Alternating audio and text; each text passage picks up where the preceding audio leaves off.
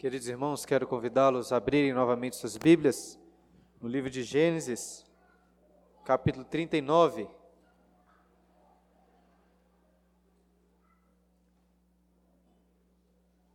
Nós já lemos todo o capítulo. Os convido a abri-lo aí. Não vamos lê-lo todo novamente agora, mas à medida em que meditarmos este texto, para iniciarmos, queria ler novamente apenas o, a primeira frase do versículo 2, que diz: O Senhor era com José. Vamos orar mais uma vez? Pai Santo, tu eras com José naquelas circunstâncias, e tu és nosso Pai que está presente conosco também nessa noite. Por isso, ó Pai, clamamos pelo teu Espírito Santo que seja presente conosco, que a tua presença se manifeste real e verdadeira entre nós, com poder, com graça, para que possamos ser por ti mesmos, ó Deus, edificados na meditação da tua palavra. Dá-nos, ó Deus, cada vez mais fé e confiança que tu estás conosco. É o que nós clamamos em Jesus, nosso Salvador. Amém. Permita-me começar este sermão citando um trecho muito impactante de um filósofo muito conhecido. Vou citar e você tente talvez aí adivinhar quem escreveu essas palavras. Jamais ouviram falar daquele louco que acendeu uma lanterna em plena luz do dia e desatou a correr pela praça pública gritando incessantemente: Procuro Deus, procuro Deus. Mas como havia ali muitos daqueles que não acreditam em Deus, o seu grito provocou grandes gargalhadas. O louco saltou no meio deles e trespassou-os com o seu olhar. Para onde foi Deus? gritou eles, gritou ele. Já lhes direi, nós o matamos, você e eu. Somos nós os seus assassinos. Mas como fizemos isso? Como conseguimos esvaziar o mar? Quem nos deu a esponja para apagar o horizonte inteiro? Que fizemos nós ao desatar a terra do seu sol? Para onde vai ela agora? Para onde vamos nós mesmos? Haverá ainda um em cima e um embaixo? Não vagamos como que através de um vazio infinito? Deus morreu. Deus continua morto. E nós o matamos. Essas palavras foram escritas por Friedrich Nietzsche, que certamente é um dos filósofos mais conhecidos do ateísmo. E eu gosto bastante desse trecho, tanto que já citei aqui outra vez na igreja. Claro que não concordo com o ateísmo de Nietzsche, mas eu acho que ele é muito consistente em definir a essência do ateísmo. Nesse trecho percebemos que para Nietzsche, o mundo em que Deus está morto é o mundo em que o mar foi esvaziado, em que o horizonte foi apagado, em que a terra foi desatada do seu sol e que o homem está em um errante, errante através de um vazio infinito. E por que é assim? Porque é um mundo em que o homem é como essa terra que se desatou do seu sol. Porque agora é o homem e não Deus que irá determinar o que é bom e o que é mal. É um mundo em que o homem toma para si o rumo da sua vida. E para mim é muito importante entender a essência do ateísmo, porque assim consigo examinar melhor o ateísmo que tantas vezes encontro em meu próprio coração. Como assim? O pastor está dizendo que é ateu, que não acredita em Deus? Não é isso. Eu creio em Deus. Porém, preciso confessar que muitas vezes agimos como se Deus não fosse real.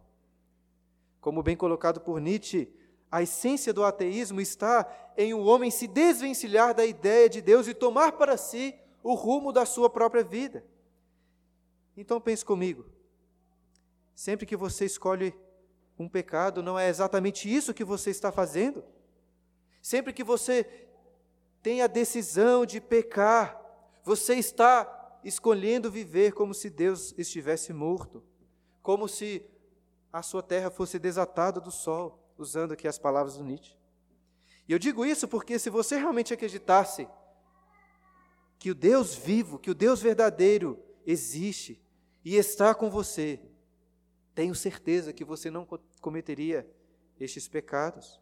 Porque não é possível crer que você está diante da presença santa de Deus, do justo Deus, que os olhos de fogo do Senhor estão sobre você e ainda assim escolher fazer o mal. Pecamos porque dizemos ao nosso coração: Deus não existe, Deus está morto. O rei Davi começa o Salmo 14 e também o 53. Salmo 14 nós lemos durante a liturgia dizendo assim: Diz o insensato no seu coração: Não há Deus. Corrompem-se e praticam abominação, já não há quem faça o bem. Perceba que Davi está falando daquilo que o tolo diz em seu coração. E nos tempos de Davi não existiam ateus, pessoas que não que defendiam, que defendiam a não existência de Deus, como o Nietzsche e outros ateus. Aqueles pagãos tinham seus deuses também.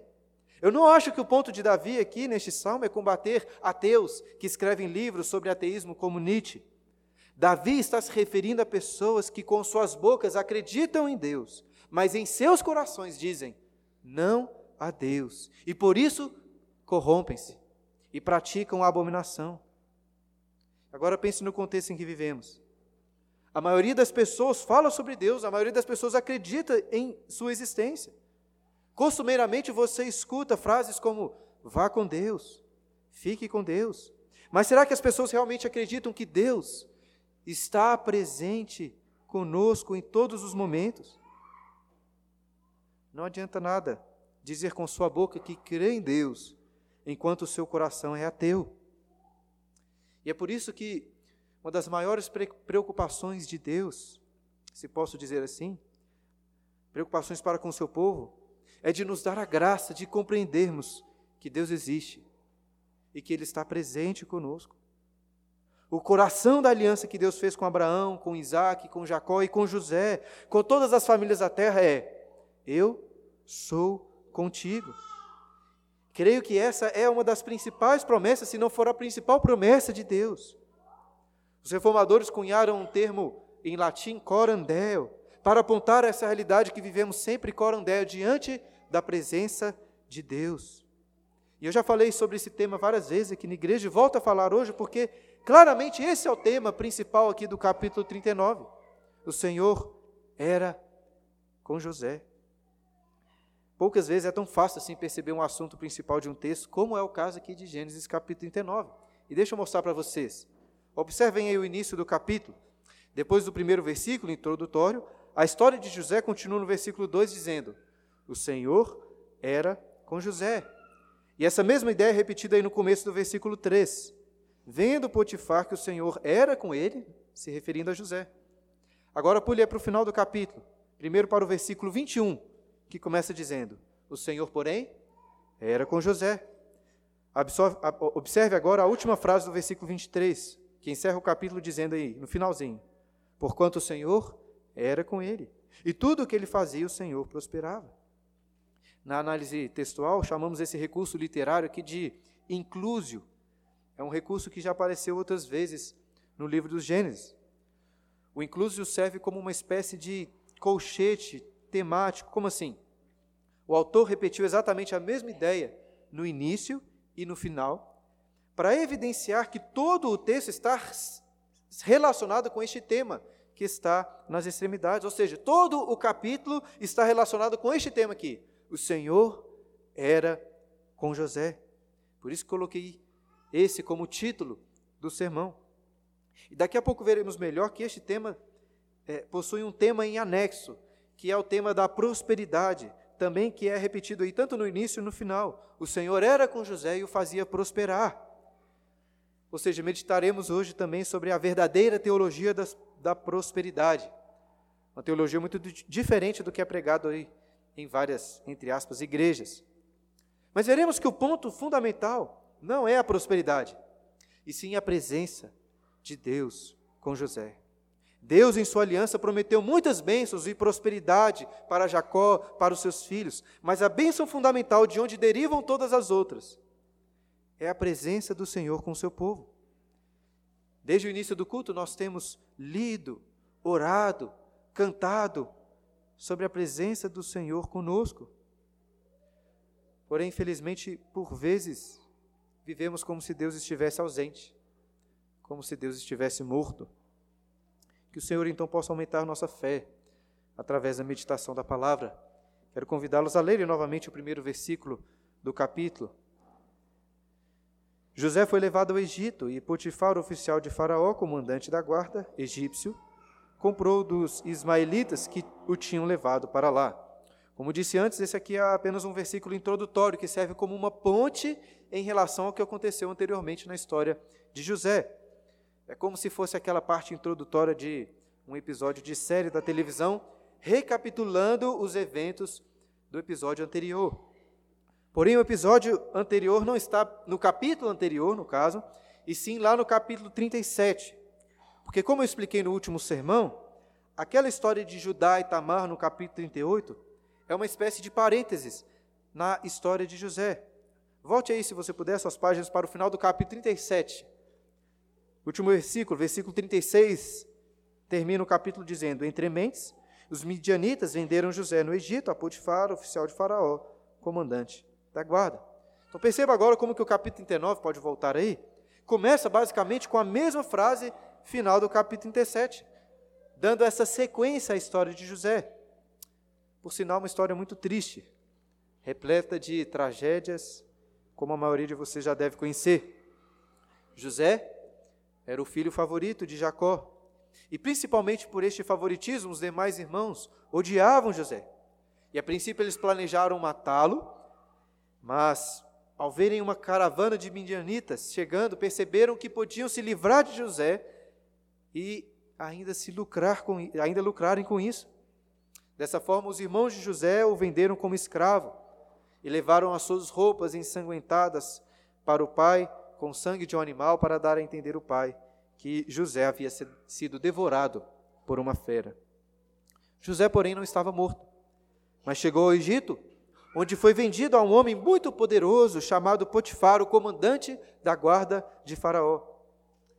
Aquele jovem sonhador estava longe de todos os seus conhecidos, mas Deus estava com José. Versículo 2. O Senhor era com José, que veio a ser homem próspero e estava na casa de seu senhor egípcio. Vendo Potifar que o Senhor era com ele, que tudo o que ele fazia, o Senhor prosperava em suas mãos, logrou José mercê perante ele, a quem servia. E ele o pôs por mordomo da sua casa e lhe passou às mãos tudo o que tinha. Então, uma evidência de que Deus estava com José é que ele veio a ser próspero na casa de Potifar. Deus abençoou o seu trabalho. É evidente que isso não era, apesar do esforço de José, José era um, não, era, não era um jovem preguiçoso, muito pelo contrário, ele era esforçado. Agora, tente se imaginar aqui um pouco no lugar de José. Você foi brutalmente atacado pelos seus próprios irmãos, foi vendido como um escravo, foi parar em um lugar onde não conhecia ninguém. Como que você se portaria no trabalho nessas circunstâncias? Mas não precisa de pensar em casos extremos assim. Pense no seu trabalho hoje. E pense como que o seu trabalho hoje é afetado quando coisas ruins acontecem com você. Seu filho chorou a noite inteira, seu final de semana foi difícil, sua esposa brigou com você, alguém do trabalho pisou na bola, o seu chefe lhe tratou com injustiça. Diante de situações assim, nós nos sentimos no direito de fazer corpo mole, de reclamar. Pouco tempo atrás, depois de alguns dias assim mais difíceis, estava cansado e comentei com a Clara no carro: Nossa, acho que estou precisando de férias. E a Clara disse: Precisando mesmo? Você não está, não. E ela estava certa. Até que ia achar bom tirar umas férias, mas eu não estava precisando. Eu só queria reclamar um pouco do meu cansaço. Nós somos extremamente fracos e vulneráveis. Qualquer coisa nos desanima. Entretanto, creio que uma, uma importante virtude cristã é essa virtude de ser mais resistente, mais casca grossa. Eu não estou dizendo, não estou dizendo que não podemos sofrer ou chorar com os dissabores da vida. Nem mesmo estou dizendo que às vezes realmente precisamos de férias, nós precisamos muitas vezes descansar, somos fracos. Mas o que eu estou dizendo é que os cansaços e os sofrimentos nunca justificam o pecado da murmuração, o pecado da preguiça, o pecado do desânimo. É nisso que precisamos ser mais casca grossa para enfrentar as dificuldades da vida com ânimo, com força em Deus. E assim, quando se sentir desanimado e com vontade de reclamar, parece um pouco um coach moderno, né? mas isso aqui é a palavra de Deus. Lembre-se de José, meu irmão, vendido ali como escravo, trabalhando na casa de Potifar. E José era tão zeloso e eficiente no trabalho que Potifar o colocou como mordomo de toda a casa, passando para as mãos de José o controle de tudo o que tinha. Tente aí você pensar quantas pessoas você conhece que poderia dar esse tipo de responsabilidade. Você pode colocar nas mãos dele todas as suas finanças, todos os seus compromissos e responsabilidades, sem nenhum medo, porque sabe que ele vai cuidar de tudo. Este aqui é o sonho de todo empregador. E os cristãos deveriam ser esses empregados, disputados pelos patrões. José, pelo menos, era assim. E por que ele era assim? Porque José tinha uma verdadeira compreensão que Deus estava com ele. Centenas de, antes, centenas de anos antes, José estava cumprindo aqui aquilo que Paulo ensinou aos Colossenses em sua carta, Colossenses capítulo 3, versículo 23. Tudo quando fizerdes, fazei de todo o coração como para o Senhor e não para homens, cientes de que receberei do Senhor a recompensa da herança. A Cristo, o Senhor, é que estáis servindo. José é uma bela ilustração de como devemos trabalhar. Talvez você ache o seu trabalho muito chato e difícil. Não nego que possa ser mesmo. Mas lembre-se de José trabalhando ali como um escravo, tendo real consciência da presença de Deus e fazendo tudo como para o Senhor Jesus, como para Deus e não para homens. Além disso, José sabia que toda prosperidade não era por uma capacidade própria dele, como se ele fosse um grande por si mesmo, o texto faz questão aí de ressaltar novamente que o Senhor estava com ele, era Deus quem o fazia prosperar em todo o trabalho. E essa bênção de Deus era tão evidente que até mesmo Potifar, um egípcio pagão, percebeu que o Senhor, que Iavé, ele usa o nome de, é usado o nome de, do Deus de Israel, estava com José. E como que Potifar percebeu isso? Algo que ficará, ficará mais claro nos próximos capítulos é que José sempre fazia questão de ressaltar a dependência que ele tinha de Deus.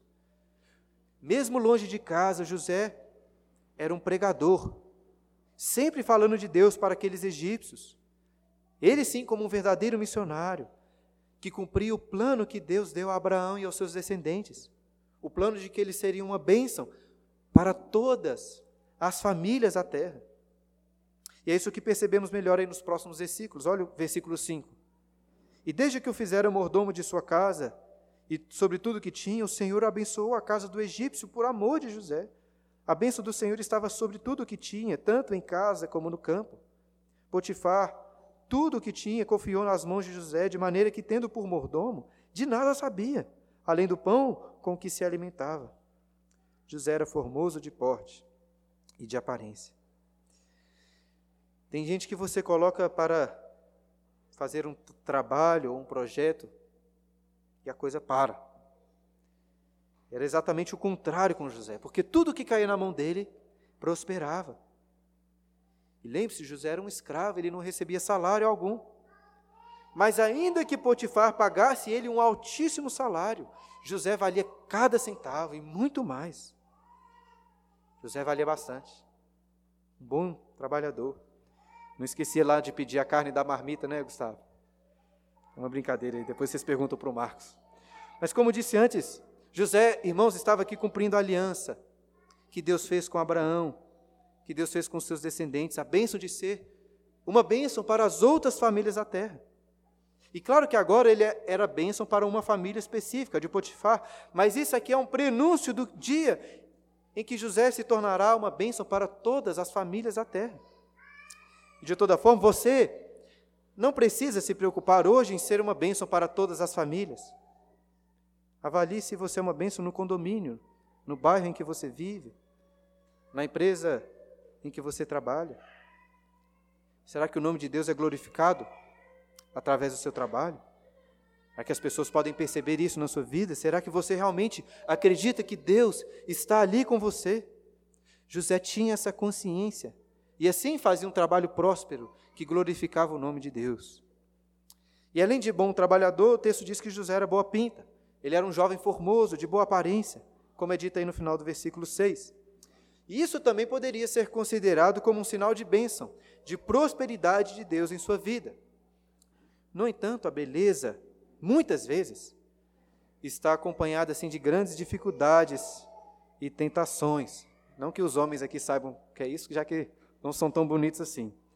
Nada contra vocês, né, homens, mas é raro encontrar homens cristãos de verdade, exatamente porque a tentação costuma ser muito difícil para estes homens bonitos, como foi para José. Olha o versículo 7.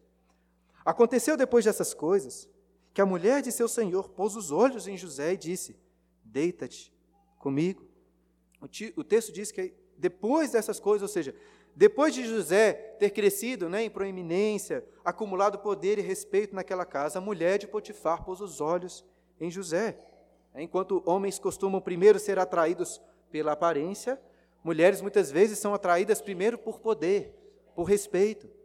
E assim, quando a mulher de Potifar percebeu que o Brad Pitt era o chefe de toda a sua casa, ela disse para ele: Deita-te comigo. Eu duvido que ela foi tão direta ao ponto assim, porque mulheres não são dessa forma. Imagino que essa frase aqui, deita-te comigo, é apenas um resumo de toda a conversa sedutora que a mulher de Potifar jogou para cima de José. Conversa que de fato não é apropriada registrar aqui. Provavelmente a mulher de Potifar era uma bela mulher. Afinal de contas, era a esposa do oficial, do, do oficial mais importante de Faraó. José sofreu uma tentação muito forte, muito forte. E temos muito a aprender com sua tentação. E não que isso vai acontecer com vocês, homens, já que, como disse, né, diferente de José, não são tão bonitos assim. Mas existem vários outros, vários outros tipos de tentação.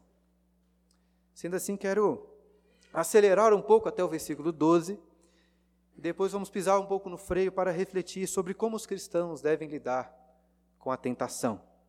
Versículo 8 continua: Ele, porém, recusou e disse à mulher do seu senhor: tem-me por mordomo o meu senhor e não sabe do que há em casa, pois tudo o que me tem passou ele às minhas mãos.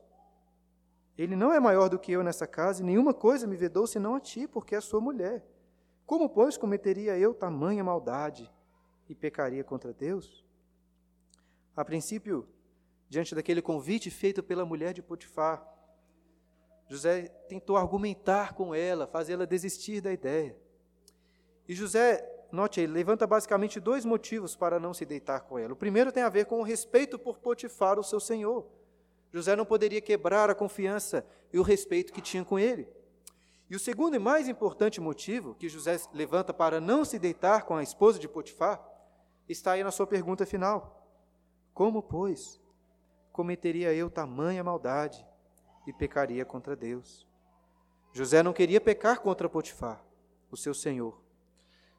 Mas acima de tudo, José temia pecar contra o Senhor dos Senhores, o seu Deus. José então tentou colocar um pouco de razão na mente daquela mulher. Mas nem sempre é fácil argumentar com mulheres. A argumentação dele não adiantou de nada e ela continuou insistindo com José todos os dias, versículo 10. Falando ela a José todos os dias e não lhe dando a ele ouvidos, para se deitar com ela e estar com ela acho que muitos não resistiriam nem essa primeira tentativa. Tente imaginar aqui quão difícil foi para José se manter firme diante de tanta insistência. O texto revela que aquela mulher pedia para, para José, olha aí o texto, para ele se deitar com ela e estar com ela. Essa repetição parece até dar a entender que para tentar convencê-lo, a mulher falava com José apenas para, ficar um pouco com ela ao seu lado que não tinha talvez nada de mal em se sentar com ela à cama. Mas José não lhe dava ouvidos, até que certo dia, versículo 11, sucedeu que certo dia veio ele à casa para atender aos negócios, e ninguém dos da casa se achava presente. Então ela o pegou pelas vestes e lhe disse: Deita-te comigo. Ele, porém, deixando as vestes nas mãos, delas, nas mãos dela, saiu, fugindo para fora. Então, certo dia, José chegou na casa de Potifar, percebeu que não tinha mais ninguém ali, apenas aquela mulher sedutora. Talvez agora, né, sem o receio de ser descoberto, José aceitaria se deitar com ela. Sendo assim, a mulher avança para cima de José, a ponto de pegá-lo pelas vestes e implora: Deita-te comigo. Imagino que provavelmente estava até tirando já as roupas dele. E dessa vez, não tinha tempo para José argumentar com ela, como fez no início. Não era o momento de pensar, não era o momento nem de orar sobre o assunto. A única coisa a ser feita era fugir. E foi o que ele fez. E fez imediatamente a ponto de deixar as vestes nas mãos dela. Não que ele estava fugindo completamente nu, provavelmente deixou nas mãos dela as vestes exteriores que usava. E antes de lermos o que aconteceu na sequência, como disse, vamos pisar aqui um pouco no freio para meditarmos sobre essa tentação nesses versículos. Porque ainda que a situação seja a sua situação seja diferente da de José, todos nós podemos aprender verdades preciosas para lidar com as mais diversas tentações. Acho que um sermão inteiro poderia ser dedicado apenas a este assunto da tentação, mas não é o nosso objetivo hoje. Vou apresentar apenas alguns princípios em resumo. Em primeiro lugar, aprenda com José a raciocinar, a argumentar contra o pecado. Diante da tentação, a nossa mente começa a trabalhar e muitos argumentos vis errados são lançados ali. Parece aqueles, aqueles diabinhos né, dos desenhos animados. E José ali poderia ter pensado várias coisas. Ele podia ter pensado que, como era o senhor de toda a casa, poderia dormir com aquela mulher sem que ninguém descobrisse. Ele poderia razoar em seu coração que a vida estava muito difícil. Afinal de contas, tinha sido vendido como escravo. Então, ele merecia pelo menos um pouco de prazer que estava sendo oferecido. Talvez Potifar tivesse outras mulheres, José conhecia e poderia usar isso como desculpa, né? Se Potifar pode ter relacionamentos fora do casamento, a mulher dele pode também. E mais, José poderia pensar: Deus é misericordioso. Deus vai entender minha situação. Deus vai me perdoar depois. No entanto, não são estes os argumentos de José. Os argumentos dele contra o pecado são: eu não posso trair a confiança do meu senhor Potifar e menos ainda, não posso cometer tamanha maldade contra Deus. José não pensa no pecado como um simples desvio, como uma quedinha, como algo ordinário que todos os homens caem. José chama o pecado pelo que ele realmente é, uma terrível maldade. José sabia que o prazer que ele poderia desfrutar naquela relação pecaminosa era um prazer passageiro, enganoso. E nós caímos nas tentações porque somos também enganados por um coração cego, que acha que pode, que aquele prazer momentâneo pode trazer alguma satisfação. Mas José não, ele conhecia o real retrato do pecado, sujo, repulsivo. E por vezes, irmãos, pensamos que o cristianismo é como um conjunto de regras, regras que tentam restringir a nossa liberdade. Às vezes pensamos assim: ah, se eu não fosse crente, eu poderia desfrutar disso, daquilo, com consciência tranquila.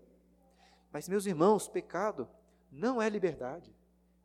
Pecado é escravidão. O escritor Oscar Wilde, certa vez, disse que conseguia resistir qualquer coisa. Conseguia resistir qualquer coisa, exceto as tentações. Eu li, uma, eu li uma biografia dele e como é triste perceber como aquele homem se escravizou em seu pecado. José era escravo na casa de Potifar, mas ele tinha muito mais liberdade do que aquela esposa. Aquela mulher estava completamente escravizada pela luxúria, implorando todos os dias para se deitar com José. E enquanto muitos de nós não resistimos nem à primeira investida das tentações, tentações menores do que essa, José resistiu firmemente todos os dias. Ele estava preparado para qualquer circunstância. E eu creio que era assim, irmãos, porque antes de lutar contra a tentação daquela mulher, José, sem sombra de dúvidas, lutava contra os desejos pecaminosos do seu próprio coração. Ali que estava a guerra maior. A maior inimiga dele não era aquela mulher, mas o seu próprio pecado. Pecado contra o qual ele também devia lutar diariamente. José era como nós, irmãos. E alguns dias podemos nos sentir assim cansados, sem forças para resistir ao pecado.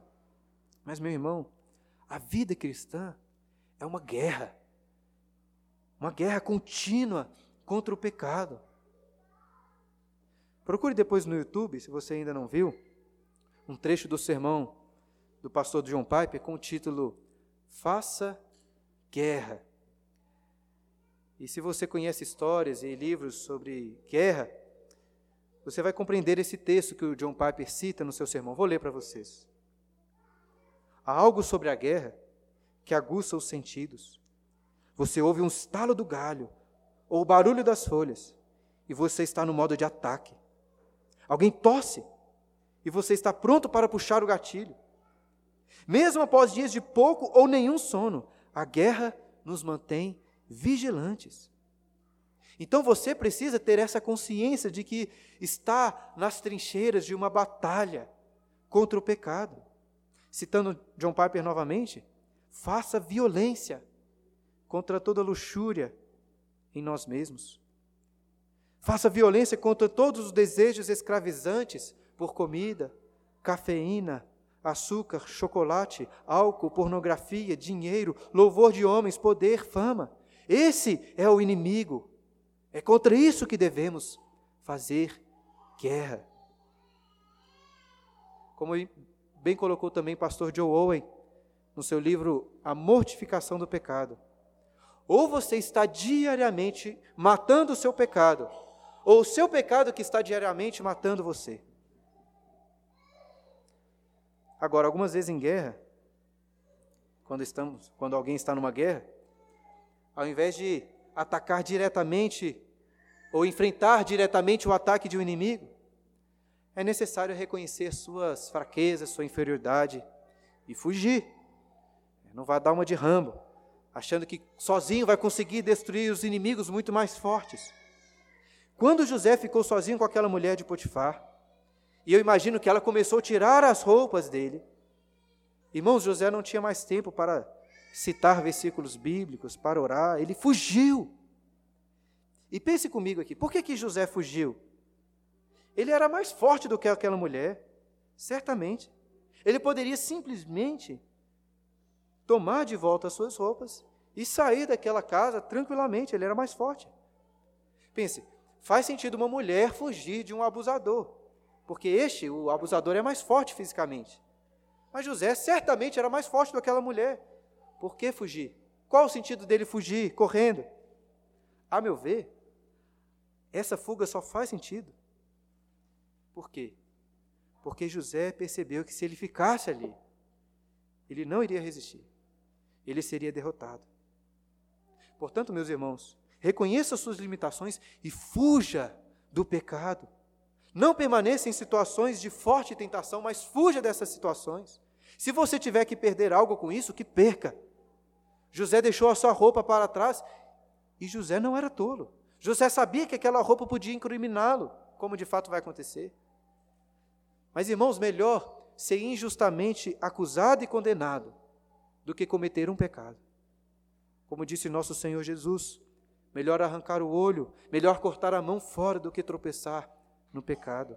Deixe tudo, mas não peque. E diante desse cenário, com vários princípios práticos sobre a tentação, poderíamos achar que o tema principal dessa história de José é a luta contra o pecado e contra a tentação. Mas não é. O tema mais importante em toda essa história é que Deus era com José. E claro que a presença de Deus possui implicações importantíssimas para o que, aconteceu, para o que aconteceu na casa de Potifar. O texto diz que ninguém se encontrava naquela casa, mas Deus estava lá com José. E de tudo que foi falado aqui antes sobre lutar contra o pecado, sobre fugir da tentação, o mais importante, preste atenção nisso, o mais importante é saber que Deus está presente. todos os pecados conscientes que você comete é porque você se esquece dessa realidade. Ou pior, é porque você diz no seu coração: Deus não está presente. Deus está morto. João Crisóstomo, um arcebispo lá do século IV, comentando sobre essa história de José, disse o seguinte: Mesmo se conseguirmos escapar da atenção de todos, não seremos capazes de escapar da atenção do olho que não dorme. Este é o único que você precisa temer, se preocupar e tremer, para não cometer nada de vil sob o seu escrutínio. Se você seguir essa orientação de João Crisóstomo e realmente acreditar que o Deus vivo e verdadeiro está com você, tenho certeza, você vencerá os seus pecados. Não é possível crer que Deus existe. Não é possível crer que Deus está com você que a presença do santo e justo juiz, que os olhos de fogo do Senhor estão sobre você e ainda assim escolher fazer o mal. Pecamos porque nos esquecemos ou ignoramos a presença de Deus. Isso significa então que devemos ficar com medo? Com medo da presença de Deus? É exatamente isso que devemos fazer. Que Deus, meus irmãos, lhe dê a graça de dizer como José: como, pois, cometeria eu maldade e pecaria contra Deus? Mas é claro que a presença de Deus produz muito mais do que temor em nossos corações. Foi Deus que o fez, fez José prosperar no seu trabalho, e foi Deus também que o fez prosperar sobre a tentação. Aconteceu com José aquilo que Paulo ensinou aos Coríntios. Lembra o texto que nós lemos durante a liturgia? 1 Coríntios 10, versículo 13, está transcrito aí. Não vos sobreveio tentação que não fosse humana, mas Deus é fiel e não permitirá que sejais tentados além das vossas forças. Pelo contrário, juntamente com a tentação, vos proverá livramento, de sorte que a podeis suportar, que a possais suportar. Diante das tentações, é muito comum pensarmos que não vamos conseguir resistir o mal. Vários até justificam o pecado dizendo: eu não tive forças para resisti-lo. E o próprio José poderia ter dito isso: olha, eu resisti um dia aquela mulher, resisti o outro, mas todos os dias não dava para resistir. E provavelmente você se identifica com esse tipo de pensamento. Mas, meus irmãos, isso é uma mentira. Quer dizer, por um lado, é até verdade que você não tem forças em si mesmo, você não tem forças para resistir à tentação. Mas se você, como um cristão, disser que não consegue vencer o seu pecado, você está dizendo que Deus é falso, você está dizendo que Deus é mentiroso, porque Deus nos garante na Sua palavra que nós não seremos tentados além das forças que Ele mesmo nos con concede. Então confie nisso, meu irmão. Confie que os olhos de fogo da ira de Deus estão sobre você, mas, sobretudo, confie que Deus está com você para lhe fortalecer para lhe conceder livramento. Como Deus livrou José do pecado, Ele pode livrá-lo também. E você poderia achar que as coisas ficariam mais fáceis para José depois desse livramento. Imagine um dia você consiga finalmente se livrar de um pecado que hoje tem lhe escravizado. Qual seria a recompensa sua por se livrar deste pecado? a recompensa, entre aspas, de José, após ter sido livrado do seu pecado, foi ser jogado em uma prisão. Olha o versículo 13. Vendo ela que ele fugira para fora, mas havia deixado as vestes nas mãos dela, chamou pelos homens de sua casa e lhes disse: Vede, trouxe-nos meu marido, este hebreu, para insultar-nos. Veio até mim para se deitar comigo, mas eu gritei em alta voz. Ouvindo ele que eu levantava a voz e gritava, deixou as vestes ao meu lado e saiu, fugindo para fora. Conservou ela junto de si as vestes dele até que o seu senhor tornou a casa. Então lhe falou segundo as mesmas palavras e disse: O servo hebreu que nos trouxeste veio ter comigo para insultar-me. Quando, porém, levantei a voz e gritei, ele, deixando as vestes ao meu lado, fugiu para fora. Tendo o Senhor ouvido as palavras de sua mulher, como lhe tinha dito, dessa maneira me fez o teu servo, então se lhe acendeu a ira. E o Senhor de José o tomou e o lançou no cárcere, no lugar onde os presos do rei estavam encarcerados. Ali ficou ele na prisão. Engraçado que a relação de José com as roupas não parece ser uma relação muito boa. As vestes que ficaram ali serviram como evidência da mentira que a mulher levantou sobre José. Toda a paixão, toda a luxúria que ela tinha por José se transformou agora em ódio. E ela o acusou injustamente de ter tentado forçá-la a se deitar com ele.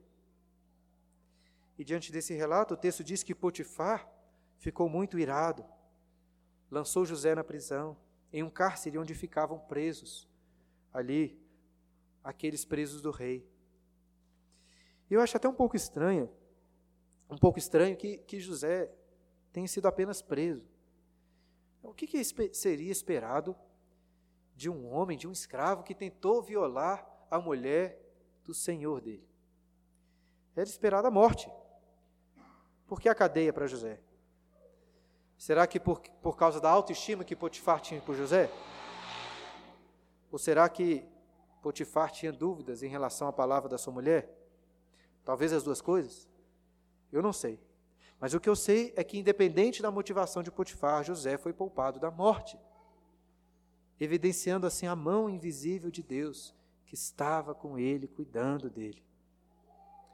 E eu não sei dizer se nas primeiras noites na prisão, José duvidou ou até se questionou em relação a Deus. Quando somos prósperos, tendemos a nos esquecer de José, confiando na habilidade nas nossas próprias mãos. E quando sofremos, muitas vezes somos tentados a duvidar de Deus, este Deus que permitiu tantos males. Pensa naqueles israelitas no deserto, que estavam lendo Gênesis, eles passariam também pela prosperidade e pela adversidade. E nós hoje passamos por essas coisas também. Porém, assim como Deus estava com José, Deus estava com o povo de Israel, e Deus está presente conosco hoje, nas nossas prosperidades e nas, nossa, nas nossas adversidades. Versículo 21. O Senhor, porém, era com José, ele foi benigno e lhe deu mercê perante o carcereiro, o qual confiou às mãos de José todos os presos que estavam no cárcere. E ele fazia tudo o quanto se devia fazer ali. E nenhum cuidado tinha o carcereiro de todas as coisas que estavam nas mãos de José, porquanto o Senhor era com ele, e tudo o que ele fazia, o Senhor prosperava. A mesma história novamente. E se já estava ruim para José trabalhar antes como escravo na casa de Potifar, Imagina agora José tendo que trabalhar como um suposto criminoso, ainda mais tendo sido preso de uma forma tão injusta. Mais uma vez, se você acha que o seu trabalho é muito ruim e por isso você faz corpo mole, lembre-se de José. E ele era tão bom no trabalho que, que o carcereiro confiou todas as coisas em suas mãos.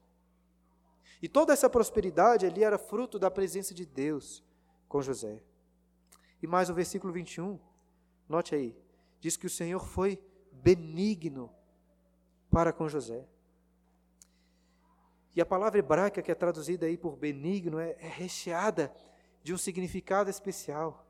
Porque praticamente sempre nas Escrituras é, se, é, essa palavra se refere a uma bondade especial da aliança que Deus fez com o seu povo. Por exemplo, é sobre essa bondade, essa palavra que Davi fala lá no Salmo de número 23. Vocês conhecem este salmo? Davi começa dizendo: O Senhor é o meu pastor. E como ele conclui o Salmo 23? Bondade e misericórdia. A mesma palavra. Certamente me seguirão todos os dias da minha vida e habitarei na casa do Senhor para todo sempre. Talvez um problema dessa nossa tradução é que o verbo hebraico não significa apenas que a bondade de Deus seguirá Davi. Mas que a bondade, a ideia do termo é, ela vai perseguir Davi todos os dias da vida dele. Este é o nosso Deus, cuja bondade nos persegue em todos os lugares. Pensando naquelas palavras iniciais de Nietzsche, é impossível para nós desatar a terra do nosso sol. Porque se tentarmos fugir de Deus subindo até os céus, ali Ele está. Se fizermos nossa cama no mais profundo abismo, Ele está ali também. Se tomarmos as asas da alvorada, se seguirmos para os confins dos mares, ainda lá a bondade, a benignidade de Deus nos perseguirá. E concluir, irmãos, simplesmente dizendo que Deus está presente conosco, não vai mudar muitas coisas. Nós já cremos nisso. Muitos creem nisso. Outro dia, no elevador do prédio, do meu prédio, um vizinho entrou e perguntei para ele: tudo bem? E este vizinho é iraniano, um iraniano que veio de um contexto muçulmano, mas ele é um ateu meio agnóstico assim. E aquele iraniano me respondeu com fortíssimo sotaque: tudo bem, graças a Deus. Impressionante, irmãos, como o nome de Deus está presente na nossa cultura. Mas isso de nada adianta se o nosso coração é ateu. Uma coisa é falar sobre a presença de Deus, cantar, até mesmo como eu pregar sobre a presença de Deus. Outra coisa é realmente experimentar a presença do Senhor e viver corandel diante da presença dele. E uma das minhas orações pessoais mais constantes é essa: que Deus possa abrir os meus olhos cada vez mais para ver, para sentir, para gozar da presença dele em minha vida. E essa presença nos é revelada em Jesus, o seu Filho, uma presença bondosa, uma presença graciosa para aqueles que creem nele. Poderíamos gastar um sermão inteiro falando apenas sobre tentações, sobre a luta contra o pecado, sobre como vencer o pecado. Mas a realidade, irmãos, é que todos nós somos pecadores muito miseráveis. Os nossos corações são ateus, constantemente caindo em várias tentações. E é por isso que nós precisamos de um Salvador como Jesus, que veio em nosso lugar para vencer todas as tentações. E veja, José é um, é um belíssimo tipo deste Salvador que precisamos. José é um filho amado, o filho que foi enviado ao Egito para sofrer, para ser tentado, mas para vencer, e assim se tornar o Salvador, Salvador de todas aquelas famílias. Mas José não é o nosso Salvador. De fato, nos próximos capítulos, José vai salvar a sua família e todas as famílias da terra da fome. Mas logo depois da sua morte, da morte de José, a sua família se tornará escrava no Egito. E nós precisamos de um Salvador cuja salvação nos liberte para sempre da escravidão. Um Salvador que não vai nos dar apenas alimento para o corpo, mas que nos dará o pão da vida eterna. Como José, Jesus também teve suas vestes tiradas, foi acusado injustamente, foi preso.